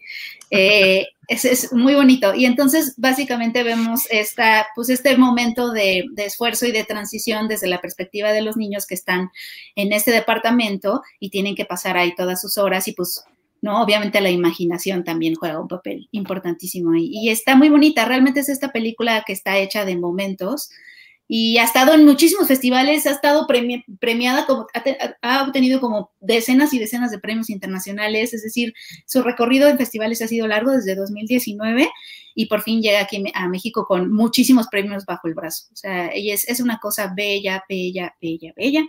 No es esta cosa eh, estos relatos de migración. Ya sabes que yo sé que mucha gente está cansado de, esto, de los relatos crudos y violentos, etcétera. Hay como muchísima luz en esta historia y lo que me gusta más es que se habla de cómo los niños se llaman los lobos porque la mamá les dice que eh, tienen que ser como lobos porque como manada tienen que cuidar su casa, etcétera.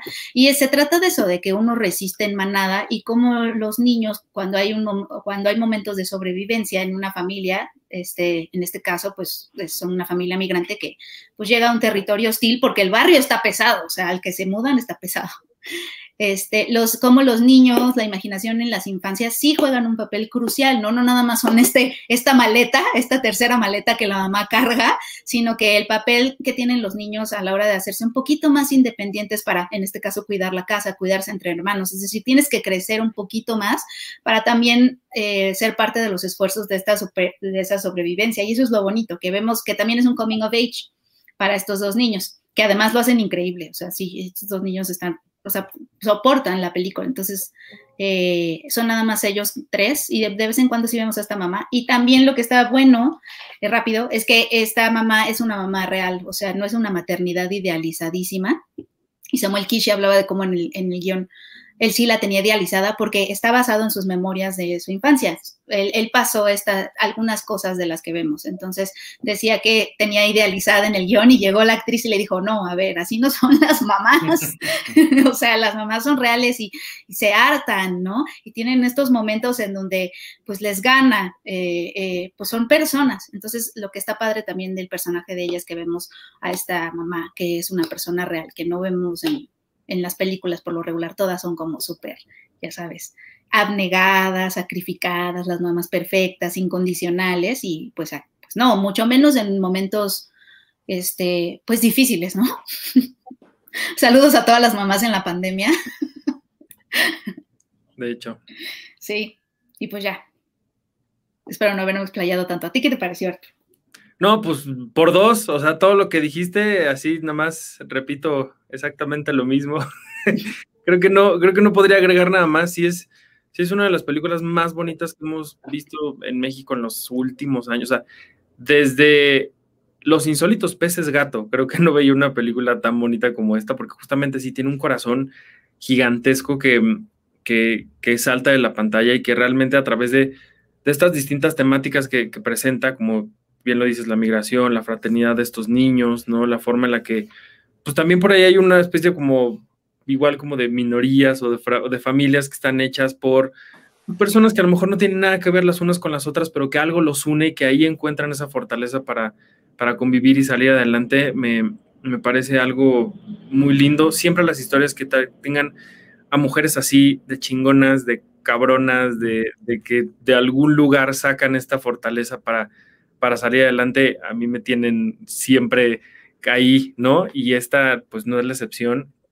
Y Marta, que es la actriz que hace a, la mamá en, esta, e, en esta película, pues bueno, es, es fabulosa. Y como bien lo dice, es una mamá que pues tiene tres trabajos y cuando llega a su casa no está de buenas y cuando ve que sus hijos hicieron un cagadero en la casa, pues obviamente se va a enojar y se va a frustrar y, y todo eso, presentarlo de una forma tan linda y tan bonita como lo hacen en, Los Lobos, me, me, pues sí, me llenó el corazón de, muchísimo amor y yo lo único que, agregaría es, porque por ahí ponían Los Lobos merecen un podcast entero, lo tenemos, está en el Patreon de, de, Cine Premier, Carlos Jesús González, que es nuestro colaborador en, en Berlín, y su servidor platicamos con, con, Samuel Kishi en este nuevo proyecto que tenemos que se llama Siete Horas, donde hablamos de una película, eh, de, distintas películas, perdón, alrededor de una temática. En este caso, a propósito de los lobos, hablamos de mujeres inquebrantables, de, madres inquebrantables eh, en, distintas historias. Y la última película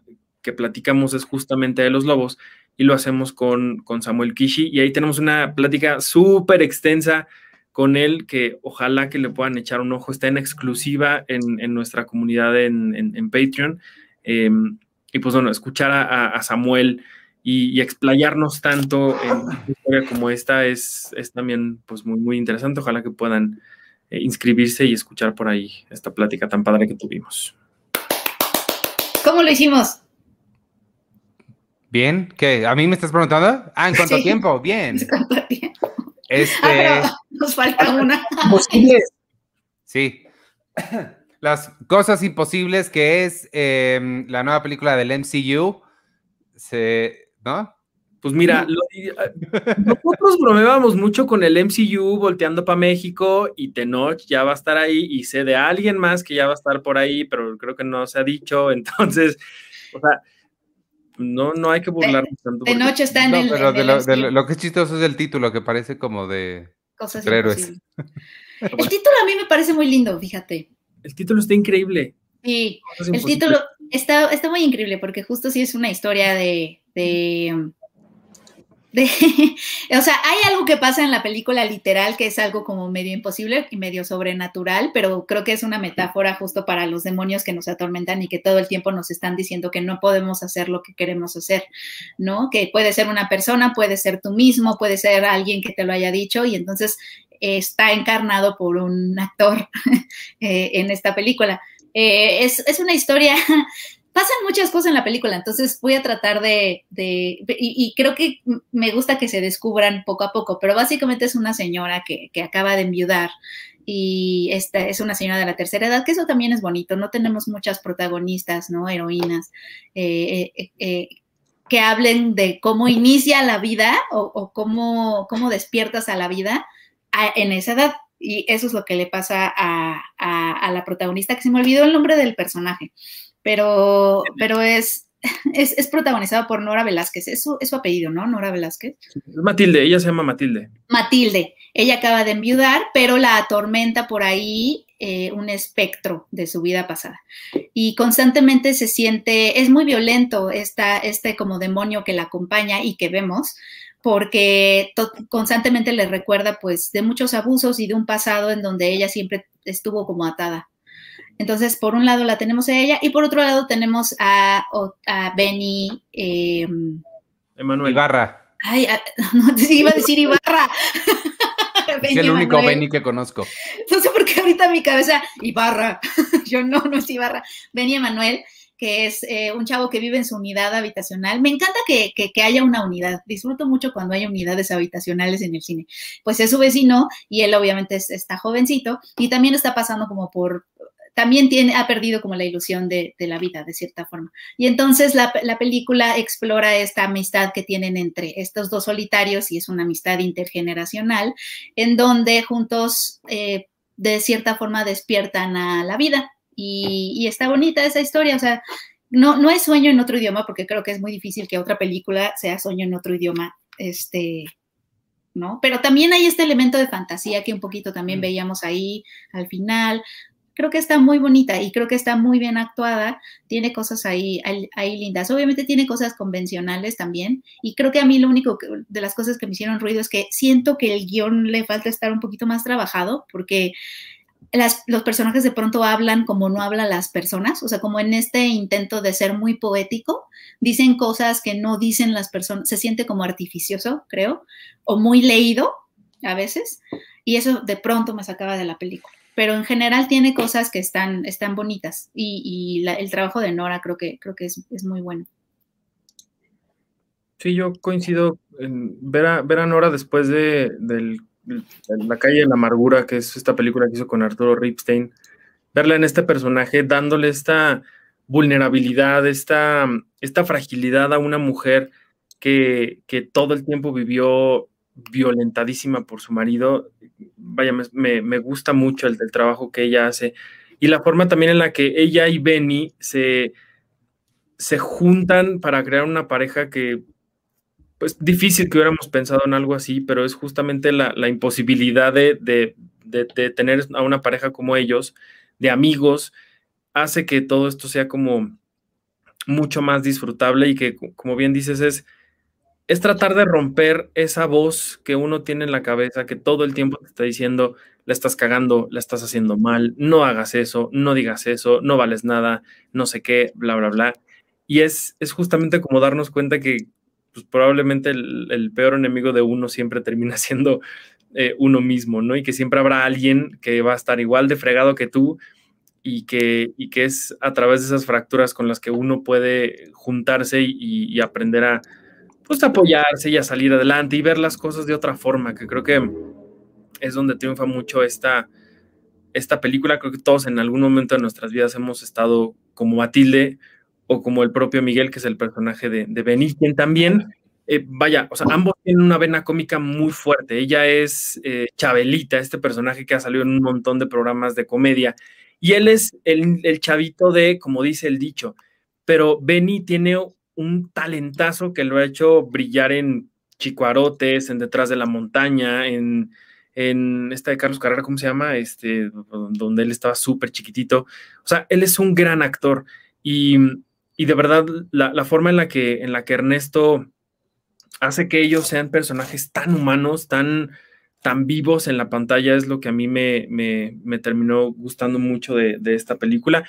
Y que además, pues bueno, es, es curioso cómo después de algo tan grande como es Sueño en otro idioma, una película que al paso de los años creo que a mí me, gusta cada vez más, Ernesto como que se va hacia otros lados y, y, se atreve como a hacer otro tipo de, de, cosas, porque sí es una película que mezcla, por ejemplo, como bien lo dices, estos elementos fantásticos que, que a lo mejor para algunos podría ser como, como, como romper un poco o como sentirse un poco extraños, ¿no? De, cómo lo estamos viendo, pero que sí encajan en, en, esta narrativa que él, que él está tratando de contar y que, y que a final de cuentas les digo, creo que es, es una película que, que te inspira. O sea, si yo lo dijera de alguna forma, creo que, que, es una película que te inspira un montón para, para justamente eso, dejar de escuchar esas voces que uno tiene adentro y, y empezar a hacerles caso a las que a lo mejor nunca habías escuchado, que son las que te dicen lo contrario a lo que has escuchado tantos años de, de tu vida, ¿no? Y, y me encanta toda la gente que trabaja delante y detrás de, de, de, la, de la, cámara de esta, de esta, película, desde Ernesto hasta Erika Ávila, que es la productora, ¿no? Por ahí vemos, a, si abren bien los ojos y son eh, seguidores del cine mexicano, van a ver a, Ro, a Roberto Fiesco, a Armando Casas, por ahí Ernesto me contó que hasta sus papás salen en algún momento de la película, ya les compartiré esa charla para que sepan en dónde y quiénes son, porque obviamente pues no, no tenemos el gusto de conocer a los papás de, de, Ernesto, pero me gusta mucho esta, esta fraternidad que se siente en, en, en, la película, me encanta que tengamos películas así en, en nuestro cine y sobre todo que la vayan a poder ver ustedes, viene apoyada por Videocine, que es una distribuidora muy fuerte de, de, nuestro país y que espero, ojalá, esta película esté en muchos lados porque merece ser vista y escuchada también en una sala de cine porque tiene muchas canciones, muchísima música que, que creo que, que se, se, siente mejor, se, se, aprecia mucho mejor en una sala de cine. Ok, pues ahí está, está cosas amigos. imposibles, cosas imposibles. Grandes películas este... mexicanas para este semana. Y, y, los lobos para irse al cine, pero váyanse con mucho cuidado, por favor. Acaba de, de, anunciar en California, ya se acaban las máscaras, bueno, las cubrebocas, se acaba la distancia, regresan a la normalidad porque ya se vacunaron todos. Si alguien sabe cuándo vacunan aquí en Tlalnepantla, me avisan, porque, Dios mío, yo cumplo 40 este año, entonces supone que ya debería poder, pero todavía no me avisan. Este, pero cuídense porque todavía esto no se acaba, amigos. Eh, no como nuestro podcast, que ya se acabó. ¿Se congelaron todos o me congelé yo? No, todos. Ya no, yo estoy aquí. Este, vámonos, gracias por habernos visto hoy, quien nos, estuvo viendo en vivo o quienes nos escuchan después en Spotify, Apple Podcasts y todas las demás plataformas donde se distribuye el podcast. Les recuerdo, amigos, eh, Arthur eh, ya mencionó una de tantas cosas exclusivas que tenemos en el Patreon. Entonces, formen ustedes también parte de la comunidad de Patreon ahí en patreon.com diagonal cine premier. Les prometo que se la van a pasar muy bien además de la, de la, de la conversación que tiene este Arthur con Chuy y, con eh, Samuel Kishi, van a encontrar también el Cine Club de 1999 que tenemos, hacemos los miércoles a las 8. Eh, es quincenal, mañana toca Office Space, una de las grandes comedias de 1999. Estamos haciendo un recuento de muchas películas clásicas que se estrenaron ese año. Además, por supuesto, acceso a todas las revistas digitales. Eh, alguien mencionaba que cuáles son las que tenemos ahí. Están todo 2019, todo 2020, gran parte de 2018. Estamos trabajando en subir todo lo demás, pero ahí hay un tema de, derechos que no me voy a meter aquí, pero estamos trabajando por tener las demás. Este, acceso al sitio de cinepremier.com.mx sin publicidad y bueno, un chorronal de cosas este, muy padres. La comunidad de Discord que se pone cada vez mejor la conversación allá y muchas trivias y regalos para todos. Vámonos entonces, únanse ya al Patreon, nos vemos por allá, nos vemos mañana en el Cine Club. Yo soy Iván Morales y me pueden seguir en arroba Iván Morales y en todas las redes sociales de Cine Premier, arroba Cine Premiere. Este, hay un anuncio rápido. Eh, Carlos Gómez Iniesta y Carlos del Río son personas que me dicen que haga cosas y yo soy una persona que al parecer no sé decir que no. Entonces, vamos a empezar a partir de este jueves. Todavía los detalles están siendo ahí arreglados, quién se va a encargar de qué y dónde va a estar alojado. Entonces, no sé todavía dónde, pero seguramente en el YouTube y en el Facebook de Cine Premier van a poder ver eh, una cosa que estamos llamando el podcast de James Bond. Vamos a recorrer todas las películas de James Bond, empezando con Daniel Craig porque para terminar con Daniel Craig cuando se estrena la nueva película en septiembre y después ya nos vamos con Sean Connery y Doctor No. Y pues ahí está el podcast de James Bond, se estrena este jueves a las 6 en las redes este, de Cine Premier y de Carlos del Río. Y ya, perdónenme, continúen y quédense al rato para ver Seinfeld a las 9 y media. yo no paro de veras. Bueno, yo soy y nos vemos el jueves en clasificación pendiente y cuídense mucho, ya saben si salen con cubrebocas y demás. Y pues ya. Yo soy Penny, Oliva, muchas gracias por, por, escucharnos, espero que les haya gustado. Eh, y sí, métanse al Patreon, síganos por ahí y pues muchas gracias. Y yo soy Arturo Magaña, me pueden seguir en arroba Artur HD y ahí también en Patreon va a estar esta charla que tuve con Ernesto Contreras. Estuvo padre. Hablamos hasta del privilegio de amar, imagínense. De la, de, ¿Es una telenovela o, hablaron del privilegio de amar? No, de la telenovela, no del privilegio que uno tiene de amar. Iván, te van a cancelar. ¿Por qué? sin Selena, sin el privilegio de amar. No, pero sí dijo que era una telenovela, sí dijo. Ah, bueno, sí. sí.